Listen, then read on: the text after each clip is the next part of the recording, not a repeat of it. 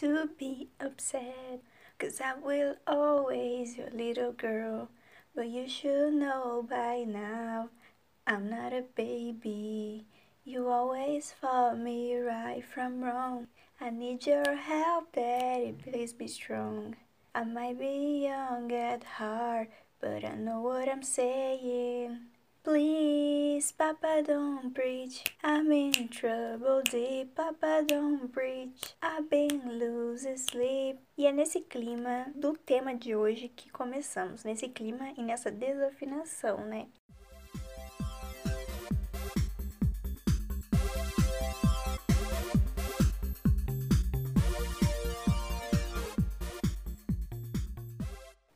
Começando mais um Recomendei. Um Recomendei de especial do Dia dos Pais. Uhul! Dia dos Pais tá aí, né, galera? E eu resolvi fazer esse episódio aqui. Então, esse episódio vai ser um episódio muito legal. Vai ser episódio temático do Dia dos Pais já que não é um dia que pode passar em branco para mim, porque eu tenho dois pais. E não, eles não são um casal. É que meu pai é meu pai e meu padrasto. Vocês podem achar, tipo, que tem uma inimizade entre eles e tudo mais. Que nada, gente, que nada. São amigos pra caramba, vivem um indo na casa do outro para conversar, tomar cerveja junto e falar mal da minha mãe.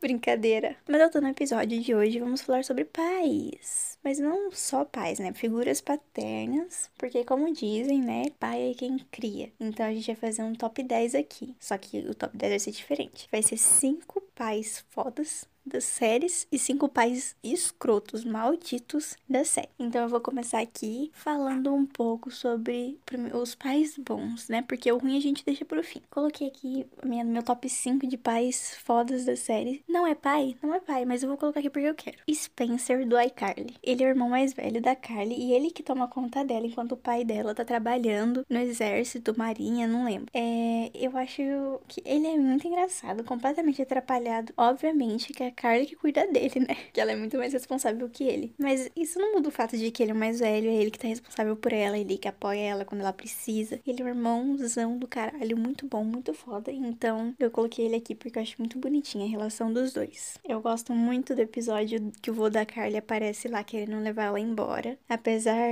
eu fiquei muito triste assistindo aquele episódio, fiquei muito feliz no final quando ela fica com ele. Mas ao mesmo tempo eu entendo lado do vô dela porque um martelo quase acertou ela.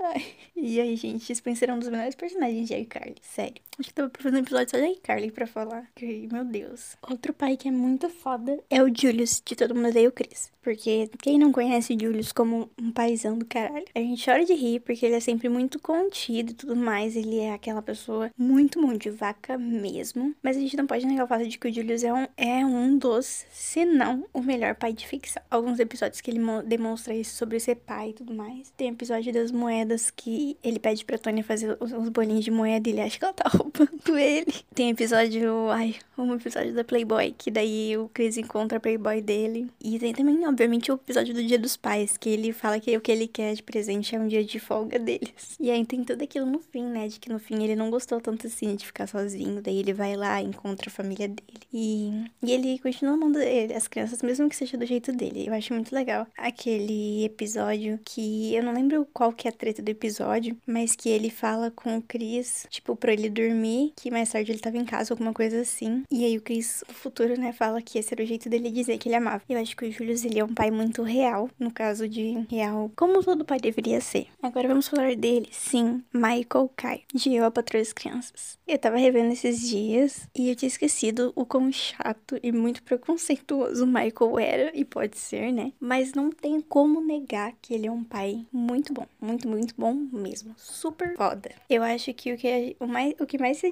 destaca no modo dele é ser pai, é a forma que ele encontra de educar os filhos dele. Um exemplo disso é o episódio da maconha, que pra mim é um dos melhores, né? Que é o episódio que o, o Júnior fuma maconha e aí ele e a Jay descobrem. Eles resolvem, como consequência, fingir que o, o Júnior tá ficando louco. Então eles começam a falar em línguas estranhas e, e fingir que tá andando em câmera lenta. Ai, gente, é muito bom. É, é muito bom esse episódio. Então eu acho que isso é uma das coisas que faz ele ser um pai muito foda. Ele consegue fazer tudo isso e ele faz a gente rir e ainda ensina as crianças, né? Ainda mais que Vai para Trás Crianças é uma série que aborda temáticas que são importantes, por exemplo, gravidez na adolescência e tudo mais. Então, e a forma como ele lida é tudo muito real também, né? Obviamente. Mas eu gosto bastante. o episódio de maconha é muito bom. Agora eu vou falar do tio Philip, do Maluco no Pedaço. Obviamente, ele não é o pai do Will, ele é o tio. Mas eu acho que a relação dele com o Will é uma relação que se desenvolve de uma forma tão bonita, ainda mais depois que o verdadeiro pai do Will aparece e dá aquela mancada com ele. E o Will fica muito triste, e daí tem aquela cena muito famosa, né? Que é o Will chorando e o tio Philip consolando ele, falando que ele era o pai dele. E é uma cena que foi bem real nas gravações, porque existe esse boato, eu não sei se é verdade ou não, por causa que o Will Smith realmente chorou quando tava gravando, porque ele teve problemas com o pai dele e tudo mais. E o ator que faz o tio Philip realmente consolou ele e tudo. E ficou uma cena muito bonita e muito emocionante. Então eu acho que não tinha como eu não falar deles, já que eu estou falando de várias séries aqui que eu costumava assistir no passado. Mas são pais que marcaram, assim, a geração. A minha geração, no caso, eu acho. Agora vai ser um pai, o último pai que eu vou falar, dos bonzinhos. É um pai que, que ele é mais recente, que é o Rogério, de Jane the Virgin. Sim, ai, como essa série pensa. Eu vou fazer um episódio sobre Jane the Virgin, viu? Aguardem. Bom, o Rogério e a Jane, eles demoraram para se conhecer e tudo mais por causa da de tudo que aconteceu com a Silmar e tudo mais. Mas eu acho que é uma das relações mais lindas que eu já vi em uma série, assim. A forma como tudo vai evoluindo, como tudo é elaborado. E o Rogério é muito emocionadão, né? Então é engraçado a forma que a relação deles vai evoluindo, porque ela não tinha um pai, de repente, pai, ela tem um pai. E, nossa, eu preciso rever Jane. E, e o jeito que ele trata ela, que ele faz tudo por ela. E eu acho muito lindo. Eu chorei milhares de vezes com a cena dele, com ela. A primeira vez que ela chamou ele de pai, ele todo emocionadíssimo, assim. Eu acho muito, muito lindo mesmo.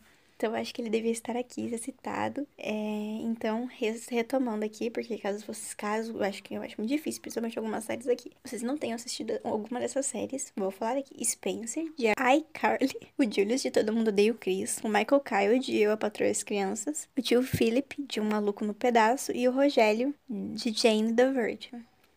Agora a gente vai falar sobre os piores pais de ficção existente, porque eu acho que não, só de pais bonzinhos a gente pode falar aqui, tem que falar dos ruins também. Vamos lá então. É o Sir Reginald Hardgreaves, de The Umbrella Academy. Gente, aquele homem é um maldito. Ele vê os filhos dele como mercadoria nem mercadoria, eu nem sei como que ele vê. Tipo, como soldados, que ele é o chefe do soldado. E, tipo, ele nunca trata, nunca deu amor e carinho para ele, sempre foi bem escroto. E na segunda temporada, ele se mostrou mais escroto ainda. Chorei, não vou dar spoilers aqui. Chorei, chorei. Mas é bem triste a forma como ele tratava todos, inclusive o Diego, que a gente vê na primeira temporada. Não tô dando spoiler, tá? A gente vê na primeira temporada que o Diego, mesmo que a mãe dele não fosse, tipo, fosse um robô, não fosse real, ela era mais era mais afetuosa com ele, cuidava dele e tudo mais. Por isso que ele gostava muito dela. Então eu acho bem tadinhos. Agora vamos falar dos pais da Arlequina, que eu não lembro o nome deles. Na segunda, é segunda, eu acho, temporada de Harley Quinn, ela teve um episódio em que ela volta para casa dela em busca de consolo com os pais dela. Alerta de spoiler aqui, se você não viu a Arlequina, vai pulando um pouquinho aí, de 15 em 15 segundos. Se você não liga para spoiler, pode continuar. Mas vou falar bem rapidinho aqui. Ela vai lá toda de ela claramente estava machucada, ela precisava da família dela, então ela resolveu ir. E ela chegou lá, todo mundo tratou ela muito bem, ela se sentiu em casa. E todo mundo sabe que a Arlequina é uma personagem que tem muitos problemas psicológicos, ainda mais devido aos anos que ela passou com o Coringa. Então, o pai dela acaba traindo ela, sendo muito, muito escroto com ela e tentando matar ela, o que é um, horrível. Dá muita dó dela. É uma cena bem. É tipo, apesar de ser tudo de ação, você fica triste por ela, porque, meu Deus, essa mulher não vai ser feliz no momento da vida dela. O pior é que, tipo assim, eu não estava chegando a acreditar nele, mas é muito estranho porque eu fiquei incomodada com a forma que ele tratou ela. Bom, não sei, né, galera? Agora vai ser um que eu vou falar aqui e as pessoas podem reclamar, mas eu vou falar. É o Victor, o pai da Helena, de One Day at a Time. Muitas pessoas podem pegar e falar assim: ah, mas ele, ele depois se arrependeu e ele, ele realmente teve uma história de redenção e tudo mais, todo mundo perdoou ele e por conta disso ele não merece estar entre os piores. Mas, gente, eu. O que ele fez, eu acho que foi uma coisa muito horrível. Me mexe, mexeu muito comigo, eu sou muito próxima do meu pai. Se ele tivesse feito aquilo comigo, eu ia ficar muito mal mesmo. E eu imagino como a Helena deve ter se sentido. Então, sim, ele vai estar aqui na lista, vocês que lutem. É, alerta de spoiler se você não assistiu One Day at a Time. O que, acontece, o que eu vou falar que aconteceu aqui foi na primeira temporada. Então, pulem uns segundinhos aí para vocês não saberem o que aconteceu.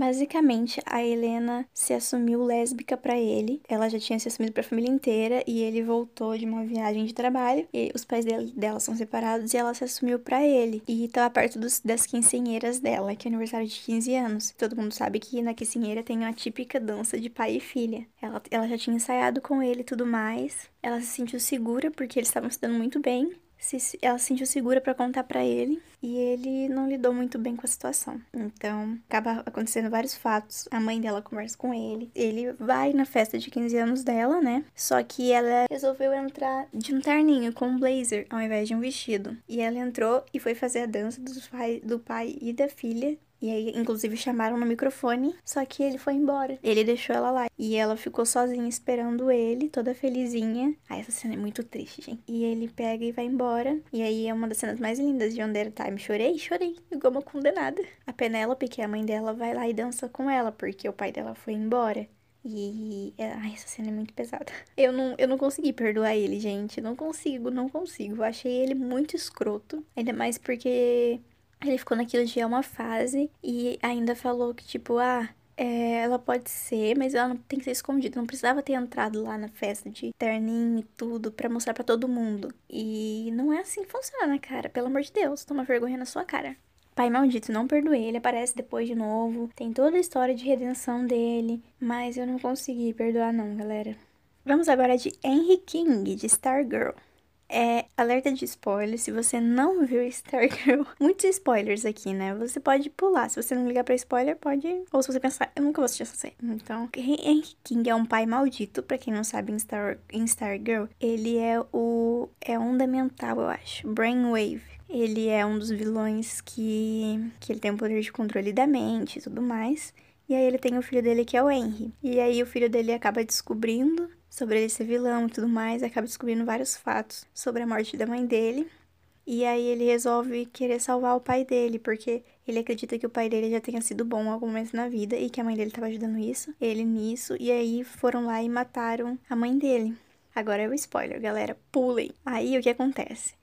Há a descoberta de que, na verdade, ele mesmo matou a mulher dele, porque ele estava começando a sentir, ter sentimentos por ela. E quando ele fala isso, o filho dele fica para tentar ajudar ele e ele acaba falando pro filho dele: se você for me impedir, eu vou te matar. Aí você pensa, você não vai matar o próprio filho, né? Ele matou o filho dele. E foi pesada a cena, foi bem triste mesmo. O que faz dele um pai maldito, né, galera? Ele preferiu ser um vilão. Porque às vezes tem muitos, muitos vilões, eu acho que essa série ela é boa por isso. Tem muitos vilões que eles têm um sentimentalismo ali com os filhos e tudo mais. E aí, muitas vezes, eles conseguem redenção. Mas ele não. Por exemplo, um Thanos. Um Thanos, ele amava a morte. Ele matou ela do mesmo jeito? Matou, mas ela percebeu que ele amava ela e ele se arrependeu. Agora, esse cara aí, esse Brainwave, ele nem se arrependeu, cara. Ele só matou e, tipo, é isso, mais um. Amanhã faço outro. Pesado isso, gente, pesado. E para finalizar, vamos falar de, do pai da Laurel de How to Get Away with a Murder, Castilho, Senhor Castilho. Escroto pra caralho, foi o vilão durante várias temporadas, mandou matar o, o namorado dela. Além de mandar matar o namorado dela, quando ela teve um filho, ele roubou o filho dela, tipo, tirou dela na justiça e ainda queria deixar ela como louca para ela não pegar a guarda do menino. Ou seja, pai maldito. E ainda foi o vilão de várias temporadas da série, né? Tudo era em torno dele. Escroto pra caralho, gente. Escroto demais. E eu acho que é isso, galera. Esses são os top 10 pais bons barra ruins, péssimos, malditos. Agora, vou ter um novo quadro aqui que eu fiz ele na semana passada e eu acho que eu vou começar a fazer ele sempre. Que são as notícias da semana. Tuts, tuts, tuts, tuts, tuts, tuts, tuts. Saíram imagens da nova série da Netflix chamada Ratchet, que estreia no dia 18 de setembro. A série vai contar a história de uma enfermeira que vai se transformar em um monstro. Bem estranho, bem estranho. É a série do Ryan Murphy, né? Lindo, maravilhoso. KKKKK. E a protagonista é a Sarah Paulson. Maravilhosa, linda, maravilhosa.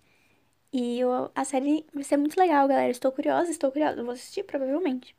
A HBO confirmou é, é, a produção de novas séries brasileiras. Eles estão encomendando novas séries brasileiras. E aí, além de tudo, eles pegaram e falaram que as séries brasileiras são muito bem recebidas no público dos Estados Unidos e em vários países, outros países da Europa que eles colocaram no HBO Max alguns conteúdos brasileiros e a galera tá assistindo e tá amando. Então é isso aí, galera. Precisa acontecer essa troca cultural aí, sem esse neocolonialismo. Ai, adoro esse termo. Boatos de que The Boys vai passar no SBT nos sábados de madrugada, que é um pouco estranho, né? Porque é uma série bem pesada para se passar na TV, mesmo que seja de madrugada, mas Fazer o quê, né? Eu acho. É estranho, é estranho, mas é importante democratizar, galera. Eu achei legal isso de pegarem uma série de em streaming famosinho assim, uma série que fez sucesso, e passarem na TV aberta. Mais uma notícia que o M, que eu falei sobre último, no último episódio, vai ser totalmente online. Sim, totalmente online. Obviamente por causa do corona, né? Então vai ser tudo online, o que me deixa muito curiosa para saber como que isso vai funcionar. Na sexta que vem, dia 14, vai lançar Caçadores de Recompensa na Netflix. É uma série que vai acompanhar duas adolescentes que serão, né, caçadoras de recompensa e ao mesmo tempo terão que viver na escola, assim, tipo, normais, como se elas não fossem, soubessem lutar e pegassem e prendessem bandidos. Eu gostei bastante do enredo dessa série e eu confesso que quero assistir, irei assistir. É, mais uma notícia: quinta temporada de La Casa de Papel será a última. Que tristeza, né? Bom, eu não sei, eu não assisti essa série ainda. Ainda, foquei nisso. Mas vai ser a próxima temporada, que a quinta vai ser a última. Boatos de que a HBO Max está tentando salvar Sabrina, a série da Netflix, do cancelamento. Então agora a gente tem que aguardar aí. Eu acho que se eles fizerem isso, eu vou ficar um pouco feliz, porque normalmente as produções da HBO são muito boas. Então é capaz de melhorar um pouco o que aconteceu. de nervosa.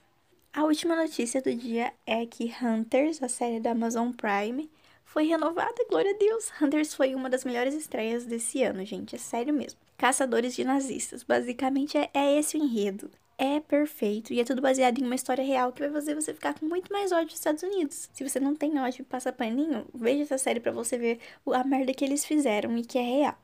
Essas foram as notícias da semana. É, os efeitos musicais dessa semana estão muito bons. Agora eu vou fazer aqui as rapidinhas da Nath. Eu terminei a primeira temporada de Insecure. Eu gostei muito da série. Eu achei uma dramédia pesadinha, assim. Não assistam com crianças na sala. É uma indicação boa. E nem com som alto se você tiver outras pessoas em casa. A não ser que você não ligue para cenas de sexo, mas. Resumindo, eu gostei muito da série. Ela mostra bastante dessa dualidade de uma pessoa, da, de protagonistas que não são totalmente bons, mas também não são totalmente maus. E eu gostei muito.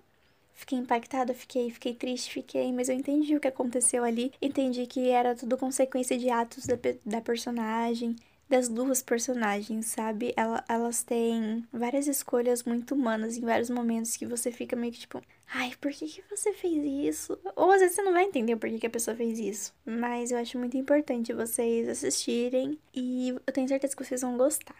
The Umbrella Academy. Eu assisti a segunda temporada. Ai, gente, tá muito boa. Para mim tá melhor que a primeira. Eu gostei muito do desenvolvimento dos personagens. Finalmente eles estavam mais juntos, porque eu, gosto muito dessa dinâmica. Eu acho que todos os personagens são muito fodas. E todos eles juntos ainda, eu. Ai, perfeitos. Para mim, o personagem que teve muito destaque nessa temporada e que eu chorei. Chorei, chorei um pouquinho com essa pessoa foi o Diego. Eu gostei muito dele. Realmente, eu achei ele lindo com aquele cabelo e aquela barba. Achei ele lindo na primeira temporada, não achava ele tão lindo que nem eu achei nessa segunda. Mas personagens legais dessa temporada foi o Diego, eu acho que ele foi um personagem muito legal. E a Alison também, nossa, a Alison, ela teve um desenvolvimento muito, muito bom. Então assistam a segunda temporada de The Umbrella Academy. Talvez futuramente faça um episódio sobre isso. Talvez, talvez, para passar um pouquinho de tempo, porque daí eu posso comentar com spoilers. Eu também assisti a segunda temporada, segunda parte, na verdade, de Ashley Garcia. E é uma série bem teenzinha, assim. Só que a segunda temporada achei muito, muito fraca. Parecia. Ele parecia muito que tava indo para lugar nenhum. O último episódio ele foi bem gostosinho e, gost... e legal de assistir. O que me chocou foi o final. Porque nos últimos segundos há uma reviravolta que você fica, meu Deus, eu preciso da próxima temporada agora. Porque acontece alguma uma coisa lá que você fica chocada, assim, sabe? Você não esperava que aquilo fosse acontecer. Achou que ia acabar felizinha a temporada, esperar pra próxima. Mas não, galera. Acabou com um gancho ali. Eu fiquei. Eu fiquei levando um susto, porque, sabe quando você não espera realmente que aconteça alguma coisa? Eu ainda estou. Eu prefiro não falar sobre isso, porque daí eu lembro e eu quero logo a próxima temporada. Então, Netflix renova essa série, pelo amor de Deus. É isso, galera. Obrigada para quem ouviu até aqui. Esse episódio foi mais curtinho mesmo, mas é porque essa semana eu estou organizando as coisas aqui para futuros projetos do Recomendei. Sim, vem coisa boa por aí. Então é um episódio pequenininho. É uma cápsulazinha para vocês tomarem, um episódio cápsula. Espero que vocês tenham gostado. Elogios, sugestões e críticas, só se forem construtivas, lembrem-se disso. Pelo recomendeipodcast.gmail.com, vocês podem seguir nossas redes sociais, arroba recomendeipodcast no Instagram, onde eu costumo postar muitas notícias e recomendei, arroba no Twitter. Também você pode pesquisar Recomendei Podcast no Facebook que você vai encontrar a gente lá. Não sei porque eu falo a gente, sendo que sou só eu, mas tudo bem. Lembrando que no Recomendei P no Twitter, eu vou fazer uma thread com todas as indicações que eu falei nesse episódio. E vocês também podem pegar e comentar lá com a gente, comigo no caso, sobre os melhores ou piores pais que eu esqueci de falar aqui, porque essa foi uma lista meio curtinha. E não esqueça de mandar para os seus amiguinhos ouvirem, publicar e marcar o Instagram do Recomendei e tudo mais. Obrigada. Até o próximo episódio. Desculpa por ter sido muito curto, galera, sério. Eu estou, mas eu tô planejando alguns conteúdos legais para eu recomendei e vai dar boa. o próximo vai ser maior, prometo.